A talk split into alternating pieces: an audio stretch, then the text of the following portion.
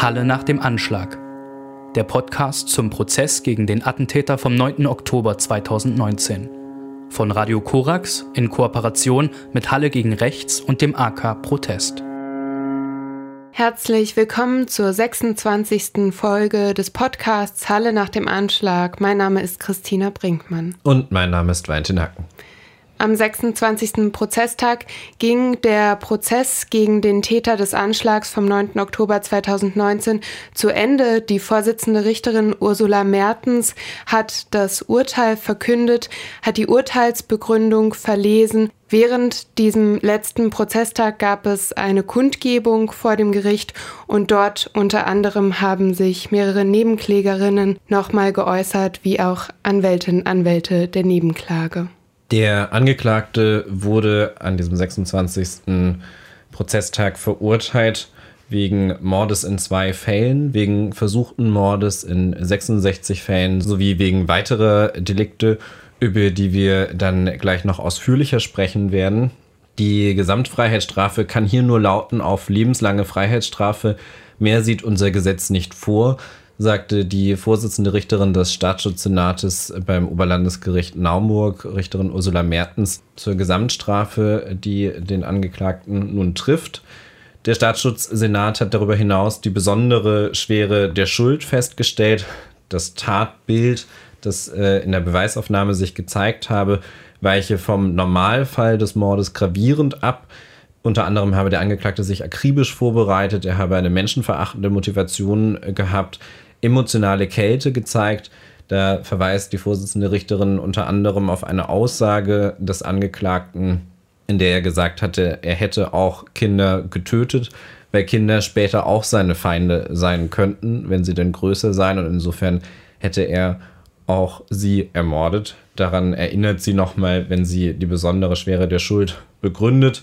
Technisch hat es die Folge, dass die Haft nicht nach bereits 15 Jahren ausgesetzt werden kann, der Angeklagte also länger in Haft verbleiben muss. Außerdem hat das Gericht im Urteil die Sicherungsverwahrung angeordnet. Das heißt, auch wenn die Haft selbst ausläuft, bleibt der Angeklagte, der Täter in einer eben sogenannten Sicherungsverwahrung. Begründet hat dies Richterin Mertens mit dem Satz, Sie sind für die Menschheit gefährlich und sie hat weiter ausgeführt, dass der Senat keine andere Idee habe, wie der Gefährlichkeit zu begegnen sei, als mit der Sicherungsverwahrung. Der Angeklagte sei, Zitat, fanatisch, ideologisch motiviert, antisemitisch, rassistisch, menschenfeindlich. Und die Vorsitzende Richterin hielt auch fest, dass das Gericht den Angeklagten eindeutig für schuldfähig hält. Da hatte seine Verteidigung Zweifel angemeldet und es sei zwar bei ihm eine schwere Persönlichkeitsstörung festgestellt worden, unter anderem durch den Gutachter Professor Leigraf, ebenso schizoide und paranoide Züge. Nichts davon habe aber dazu geführt, dass er diese Tat begangen habe. Er sei also voll einsichtsfähig in das Unrecht seiner Tat und auch voll steuerungsfähig während der Tat gewesen und entsprechend dann auch voll schuldfähig.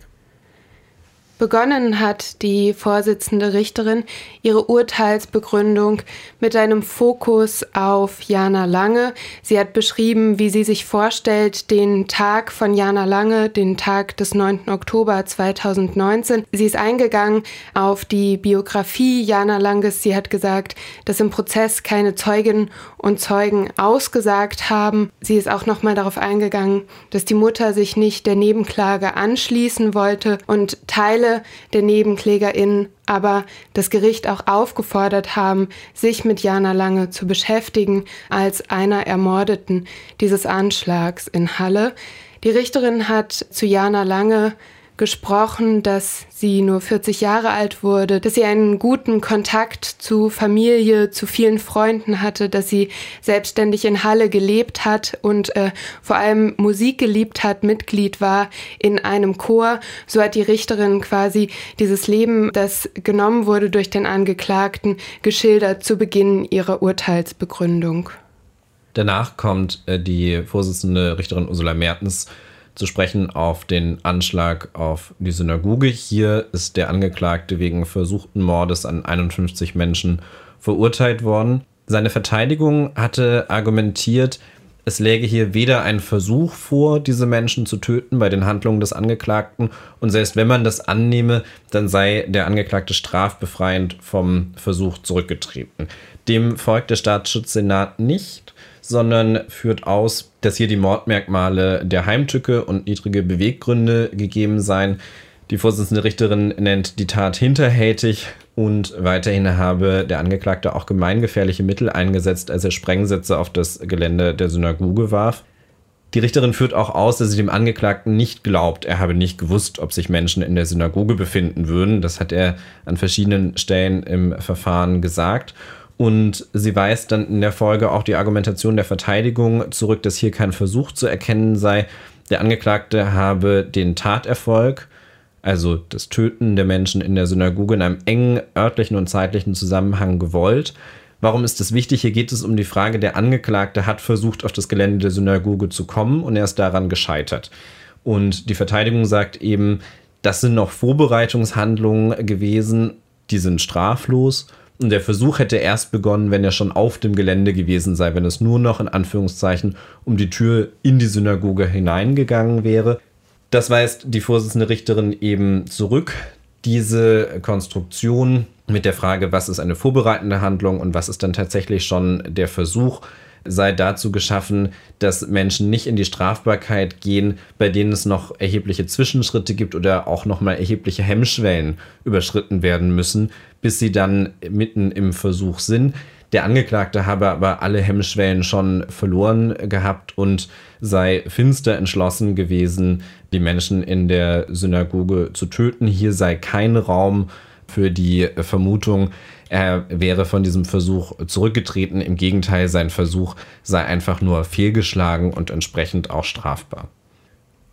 Weiterhin erkennt der Staatsschutzsenat einen versuchten Mord an Stanislav G., der hatte vor äh, der Synagoge versucht, äh, Jana Lange zu Hilfe zu kommen. Er hatte nicht erkannt, dass Jana Lange schon tot war, wollte erste Hilfe leisten. Der Angeklagte hatte zweimal versucht, auf ihn zu schießen. Wegen Ladehemmung seiner Waffe war das nicht erfolgreich. Hier sagt das Gericht, auch das ist ein versuchter Mord. Anders bei Mandy R. Sie war als Passantin in der Nähe der Synagoge unterwegs gewesen und hier hat die Vorsitzende Richterin ausgeführt, dass nicht zu beweisen sei, dass der Angeklagte tatsächlich versucht habe, auf sie zu schießen. Aus den Videos, aus dem Livestream sei zwar zu erkennen, dass er die Waffe in ihre Richtung angelegt habe, ob er dann wirklich versucht habe abzudrücken, das habe sich eben nicht beweisen lassen und deswegen müsse man im Zweifel für den Angeklagten hier annehmen, dass das kein versuchter Mord war. In ihrer Urteilsbegründung zeichnet die Richterin also nochmal nach, was die Taten des Angeklagten waren und wie sie jetzt eben verurteilt werden. Und darin wird dann auch deutlich nochmals, jetzt hat es sich bereits im Verlauf des ganzen Prozesses gezeigt, mit zahlreichen Zeuginnen und Zeugenaussagen, wie viele Menschen betroffen waren von diesem Anschlag am 9. Oktober 2019. So zeigt es sich denn auch, als die Richterin spricht über den Angriff auf den Kiezdöner. Dort hat der Angeklagte Kevin Schwarze getötet. Das wird auch als Mord gefasst und ähm, das wird gefasst tateinheitlich mit versuchtem Mord an vier Menschen, die sich im Kiezdöner befanden zu dieser Zeit. Die Richterin spricht betreffend den Mord an Kevin Schwarze davon, dass der Angeklagte Kevin Schwarze hingerichtet habe, feige, heimtückisch und hinterhältig habe der Angeklagte gehandelt und aus niedrigen Beweggründen und sie sagt, mir fehlen die Worte, das sachlich zu bewerten, wie das meine Aufgabe ist.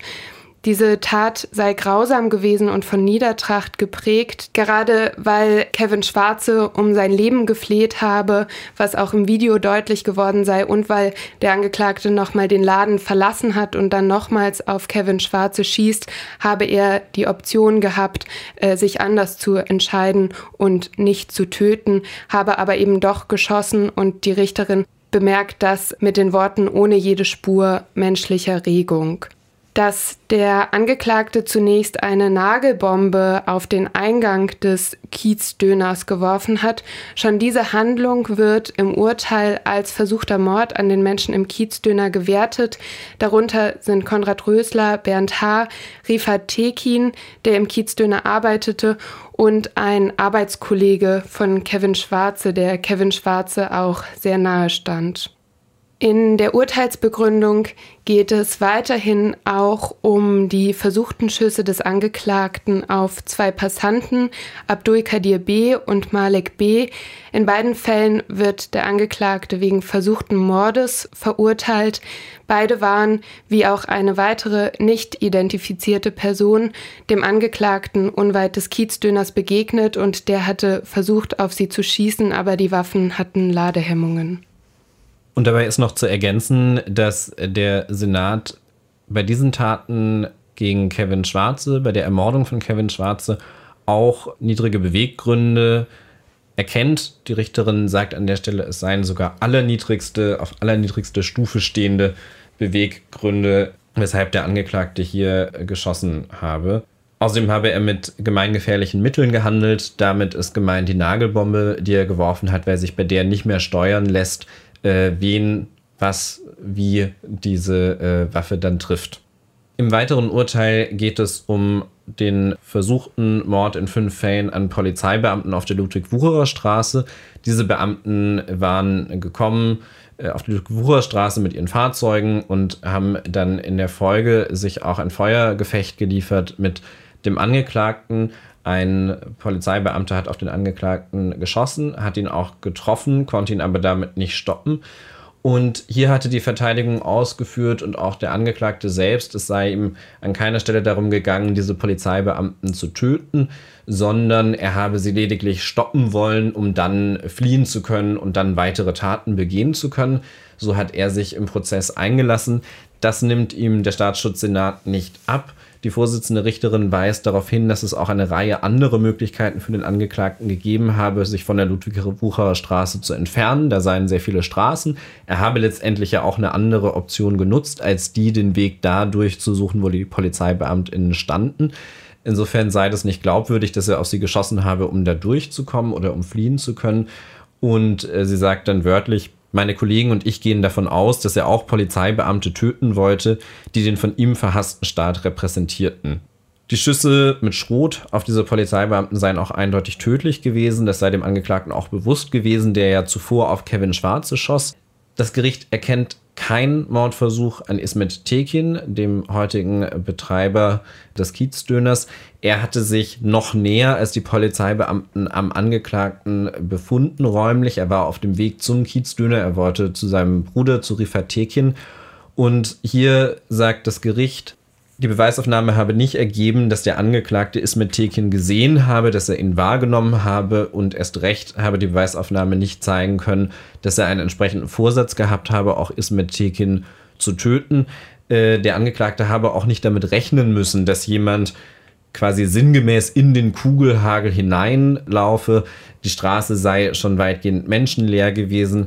Dabei berücksichtigt äh, das Gericht nicht, was äh, Ismet Tekin ausführt, warum er sich dahin bewegt hat, was ja ein naheliegender und auch sehr nachvollziehbarer Grund ist. Es geschieht etwas, er möchte nach seinem Bruder sehen. Das ist nun nichts, was ja aus der Welt liegt, findet sich aber in der Abwägung des Gerichts als Überlegung hier nicht wieder, sondern zugunsten des Angeklagten wird hier davon ausgegangen, dass er das nicht überschauen konnte und damit weist die Vorsitzende Richterin auch die Argumentation zurück, die es in den Raserfällen gibt. Da geht es um die Frage, wenn ich auf einer Straße rase, muss ich damit rechnen, dass ich dadurch Leute verletze. Hier habe der Angeklagte nicht damit rechnen müssen. Dazu ist zu sagen, dass als Ursula Mertens, die Vorsitzende Richterin, das erläutert, sie sich auch direkt an Ismet Tekin wendet und sie geht unter anderem auch nochmal darauf ein, dass Ismet Tekin sich auch erst sehr spät der Nebenklage anschließen konnte, eben weil dieser Sachverhalt so auch nicht gewürdigt wurde vom Gericht und es eben erst strittig war, ob er damit auch als engster Betroffener in der Nebenklage vertreten werden kann. Ismet Tekin hat als einer der Nebenkläger gesprochen nach dem Urteilsspruch auf der Kundgebung vor dem Landgericht Magdeburg im Rahmen einer Pressekonferenz von Nebenklägerinnen und Anwältinnen. Und wir hören Ismet Tekin zu seiner Einschätzung des Urteils. Was heute durch die Urteilsverkündung gekommen hat, ist eine riesengroße Enttäuschung von mir. Wie Frau Richterin sagte, den Täter, den Feigling, du hast die Waffe in Hand, du, du hast jeden geschossen. Und das heißt, ich bin auch dabei. Und einer, wenn eine Waffe in Hand hat, das heißt, jeder kann er töten. Das ist eine andere Sache, juristische. Aber egal. Wir werden zusammen stehen und zusammenbleiben, solche Sachen verhindern. Das sagte Ismet Tekin auf der Pressekonferenz vor dem Landgericht in Magdeburg. Er hatte sich schon im Verfahren explizit auch an den Senat gewandt, auch an den Generalbundesanwalt und sie dazu aufgefordert, anzuerkennen, dass es auch bei ihm sich um einen versuchten Mord handelt und dass er sich wünscht, dass diese Tat als diese Tat auch anerkannt wird. Das hat ihm das Gericht an der Stelle verwehrt. Dabei muss man, glaube ich, zumindest noch darauf hinweisen, dass die Richterin in ihrer Urteilsbegründung nicht ausgeführt hat, inwieweit eigentlich die Beweisaufnahme ergeben hat, dass der Angeklagte alle Polizeibeamten gesehen hat, die alle wahrgenommen hat und einen Vorsatz hatte, der sich auf all diese Polizeibeamtinnen und Beamten richtet. Anders als sie das eben differenziert bei Ismet Tekin ausführt, wie diese Differenz in der Wertung zustande kommt, hat sich ihrer mündlichen Begründung an diesem Tag nicht entnehmen lassen. Eine weitere große juristische Frage, die heute mit dem Urteil zumindest vorläufig beantwortet wurde, ist die, inwiefern die Taten des Angeklagten gegen Aftax Ibrahim gewertet werden. Die Anwältin und auch andere Anwältinnen der Nebenklage hatten dafür plädiert, dass das Anfahren durch den Angeklagten auf der Magdeburger Straße als ein versuchter Mord gewertet wird und das auch aus rassistischen Motiven. Der Staatsschutzsenat ist jedoch zu einem anderen Ergebnis gekommen. Er sieht keinen versuchten Mord, sondern lediglich eine fahrlässige Körperverletzung sowie vorsätzliche Gefährdung des Straßenverkehrs und ein verbotenes Kraftfahrzeugrennen und hält sich hier sehr eng an das, was der Angeklagte im Verfahren gesagt hat.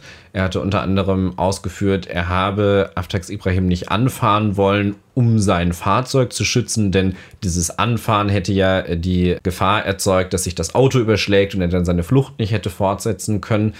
Und in der Beweisaufnahme ist sehr viel erhoben worden dazu. Zeugenaussagen, die sagen, Aftax Ibrahim wurde gezielt angefahren, der Angeklagte habe sogar noch beschleunigt. Es wurde darauf hingewiesen, dass unter den Musikstücken, die er zu seinen Taten mit abgespielt hatte, ein Musikstück war, in dem es explizit darum geht, Menschen mit einem Auto bei einem Anschlag zu töten. Trotzdem sagt das Gericht, es kann hier keinen Tötungsvorsatz äh, feststellen. Der Angeklagte habe ja auch ausgesagt, der Betroffene sei ihm quasi vor das Auto gelaufen. An der Stelle habe es keinen Fußgängerüberweg gegeben. Das bleibt in einem deutlichen Widerspruch zu dem, was die Nebenklage oder jedenfalls große Teile der Nebenklage äh, gefordert hatten. Und erschließt sich auch nicht vollständig in der mündlichen Begründung, die die Vorsitzende Richterin an der Stelle liefert.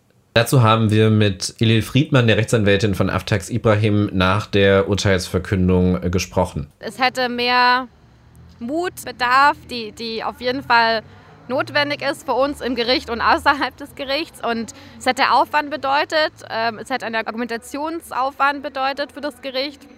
Und die hätten sich auch genauer mit den Taten ähm, und mit den Aussagen der Zeugen und des Angeklagten auseinandersetzen müssen. Und das haben sie nicht gemacht. Genau, und die Anerkennung haben sie, ich, ich weiß nicht, ob sie das als Randgeschehen sehen, den in Anführungszeichen Unfall gegen meinen Mandanten. Ähm, aber jedenfalls sehen sie das offensichtlich nicht als notwendig, das wirklich aufzuklären und sich mit allen Argumenten und Zeugenaussagen auseinanderzusetzen, weil die sind nicht auf mehrere Argumente, also von mir, aber auch von anderen Betroffenen, anderen Kollegen, die gesprochen haben, eingegangen.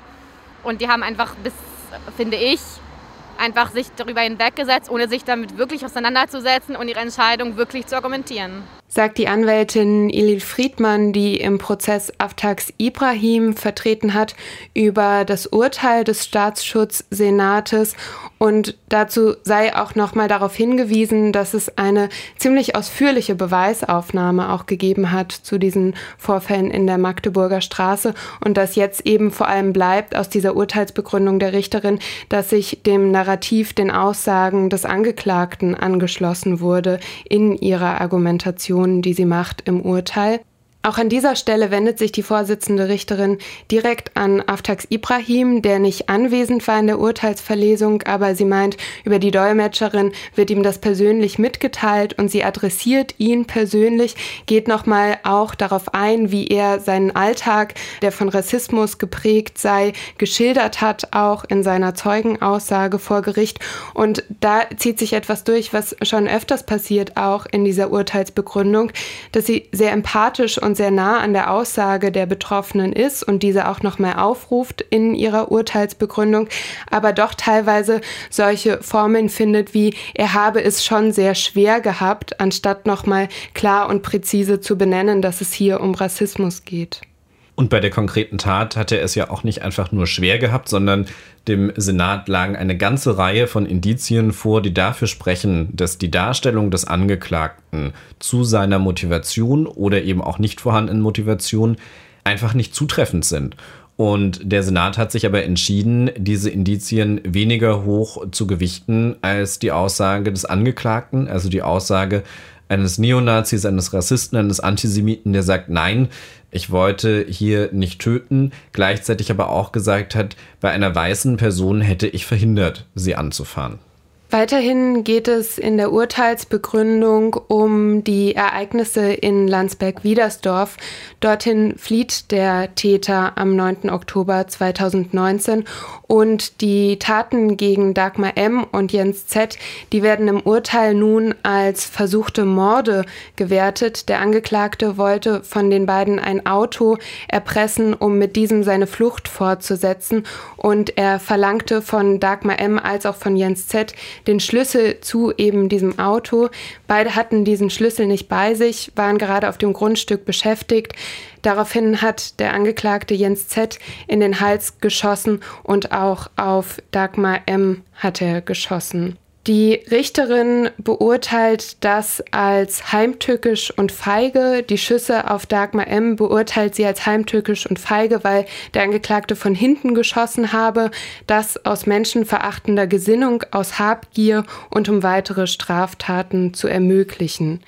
Der Angeklagte hatte im Prozess ausgesagt, er habe weiter kämpfen wollen. Der Angeklagte wurde für diese Taten nicht nur zu versuchtem Mord an beiden verurteilt, sondern weiterhin wegen versuchter räuberischer Erpressung mit Todesfolge und gefährlicher Körperverletzung. Im Anschluss äh, an die Taten gegen Dagmar M und jetzt Z hat der Angeklagte erneut versucht, sich ein Auto zu beschaffen, und zwar in der Kfz-Werkstatt von Kai H. Dort waren Daniel W. und Christian W., zwei Brüder, zwei Taxiunternehmer anwesend und der Angeklagte hat die Person dort mit der Waffe bedroht, die er dabei hatte. Er hat ihnen gesagt, er habe eben erst Menschen erschossen und er zwang so, dass ihm ein Taxi gegeben wurde, mit dem er dann seine Flucht fortgesetzt hat, bis er durch die Polizei festgenommen wurde. Und diese Taten wertet das Gericht als besonders schwere räuberische Erpressung.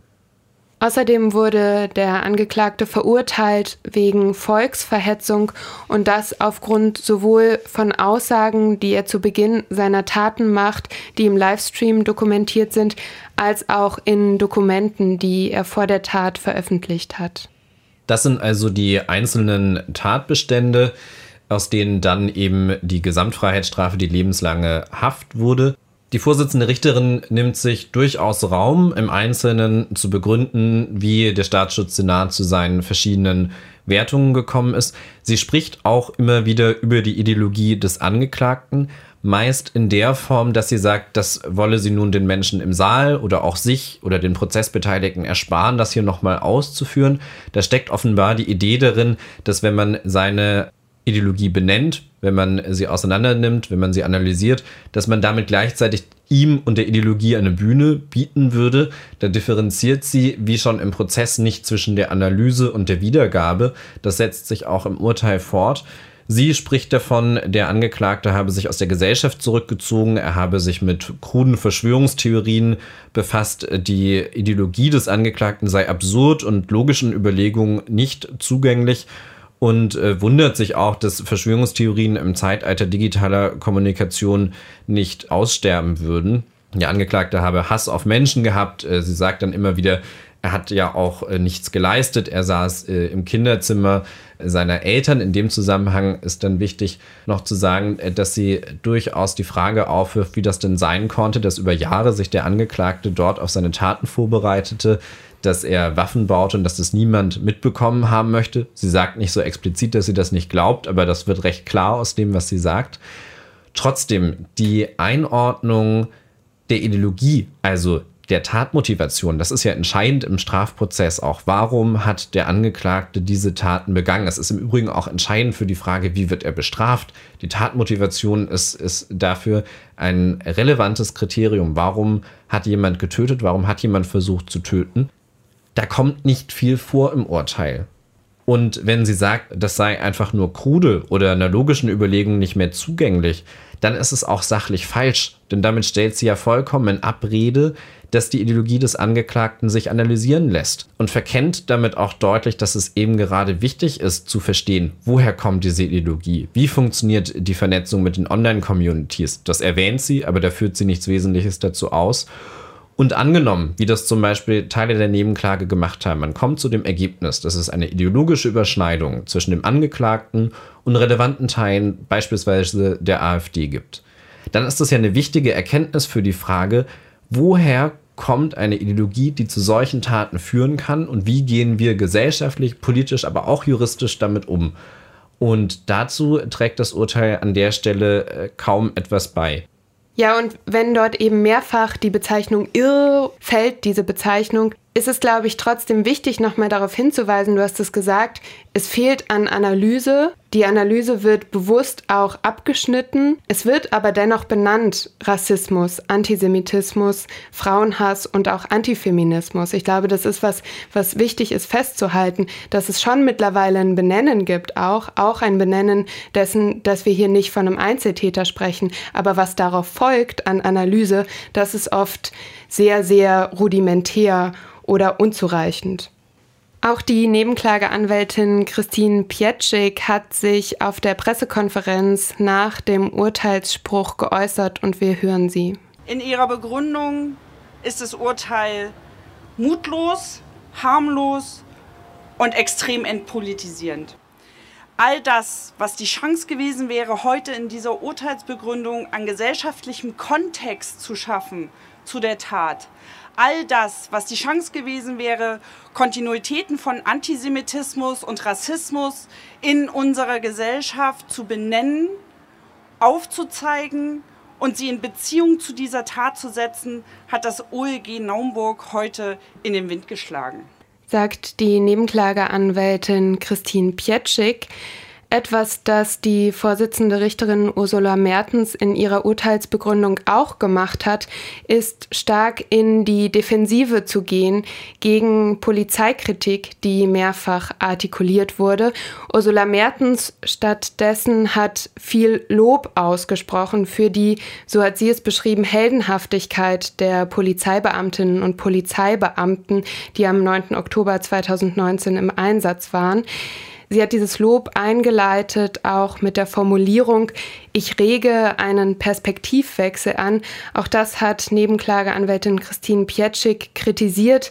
Pietschik sieht das auch als eine Anmaßung gegenüber Nebenklägerinnen und Nebenklägern, Überlebenden, die sich eben mehrfach kritisch geäußert haben zur Polizeiarbeit der Beamtinnen in Halle am 9. Oktober.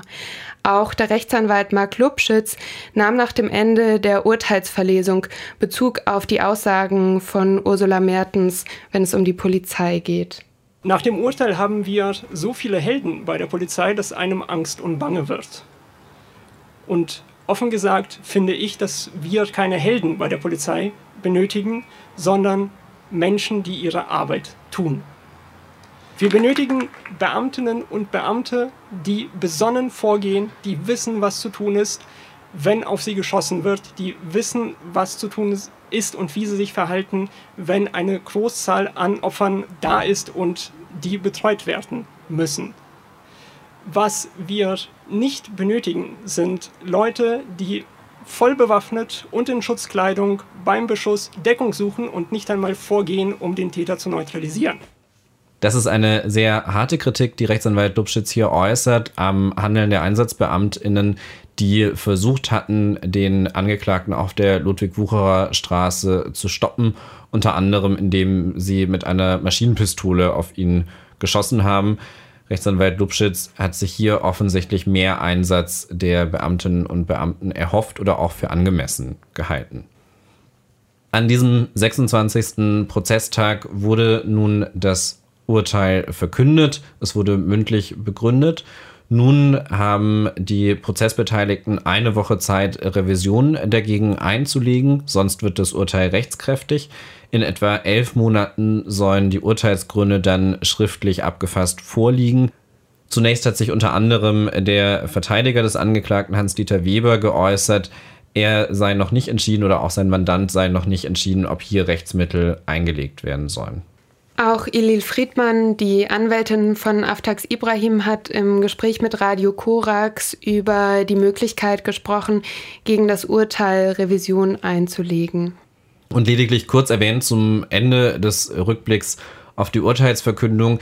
Es haben sich eine ganze Reihe von Personen an diesem Tag zu dem Urteil, zur Begründung, zum Verfahren geäußert. Zwei wollen wir noch erwähnen. Zum einen den Ministerpräsidenten von Sachsen-Anhalt noch während die Vorsitzende Richterin das Urteil mündlich begründet, lässt er seine Staatskanzlei eine Pressemitteilung äh, veröffentlichen, in der er das Urteil bewertet. Hier gäbe es also konsequente Strafverfolgung in Sachsen-Anhalt. Antisemitismus habe hier keinen Platz. Das geht insofern nicht zusammen mit den Ergebnissen des letzten Sachsen-Anhalt-Monitors, die eben zeigen, dass bestimmte antisemitische Einstellungen in Sachsen-Anhalt sich inzwischen häufiger zeigen als noch beispielsweise vor zwei Jahren in derselben Untersuchung. Und irritierend auch das Statement der Opferbeauftragten der Landesregierung, die auf dem Gerichtsflur nach dem Urteil mitteilt, nun bestehe die Möglichkeit, einen Schlussstrich zu ziehen. Da hätte sie nur ein paar Meter aus dem Gericht rausgehen müssen zur Kundgebung, um auch die Plakate im Zweifel zu sehen, die Aufkleber, die Menschen zu hören, die davon immer und immer wieder gesprochen haben, dass dieses Verfahren eben nicht ein Schlussstrich sein kann, das Urteil, sondern dass die gesellschaftliche, die politische Auseinandersetzung weitergehen muss und es bleibt auch irritierend, dass sie das Gericht dafür lobt, dass es äh, Ismet Tekin so gut erklärt habe, dass er eben kein Opfer des Anschlags sei. Das hat das Gericht erstens nicht gemacht. Wir haben darüber äh, schon gesprochen. Und äh, zum Zweiten ist es dann auch ein merkwürdiges Verständnis einer Opferbeauftragten, das für ein Lob zu halten. Das war soweit der Rückblick auf den 26. Prozesstag, auf den Urteilsspruch, damit auf das Prozessende und einer Schlussstrichformulierung, aber auch einer Aufmerksamkeit, die nach Konjunkturen funktioniert, die sich jetzt nochmal gerade zum Urteilsspruch gezeigt hat, sollte entgegengesetzt werden eine kontinuierliche Bearbeitung des Anschlags und seiner Hintergründe. Und so wird dieser Podcast mit der 26. Folge nicht zu Ende gehen. Wir werden im kommenden Jahr uns weiter mit diesem Anschlag auseinandersetzen. Für heute haben wir die Urteilsverkündung zusammengefasst und wir danken allen, die sich bisher diesen Podcast, diese Berichterstattung von Radio Korax und Halle gegen Rechts gemeinsam mit dem Arbeitskreis Protest, finanziert aus Mitteln von Demokratie Leben, angehört haben die mit uns für diesen Podcast gesprochen haben, die uns in Hintergrundgesprächen mit Informationen versorgt haben und damit dazu beigetragen haben, dass wir mit diesem Projekt versuchen können, den Prozess gegen den Halle-Attentäter zu begleiten und einzuordnen. Damit verabschieden wir uns für heute. Mein Name ist Valentin Hacken. Und mein Name ist Christina Brinkmann. Halle nach dem Anschlag der Podcast zum Prozess gegen den Attentäter vom 9. Oktober 2019. Von Radio Korax in Kooperation mit Halle gegen Rechts und dem AK Protest.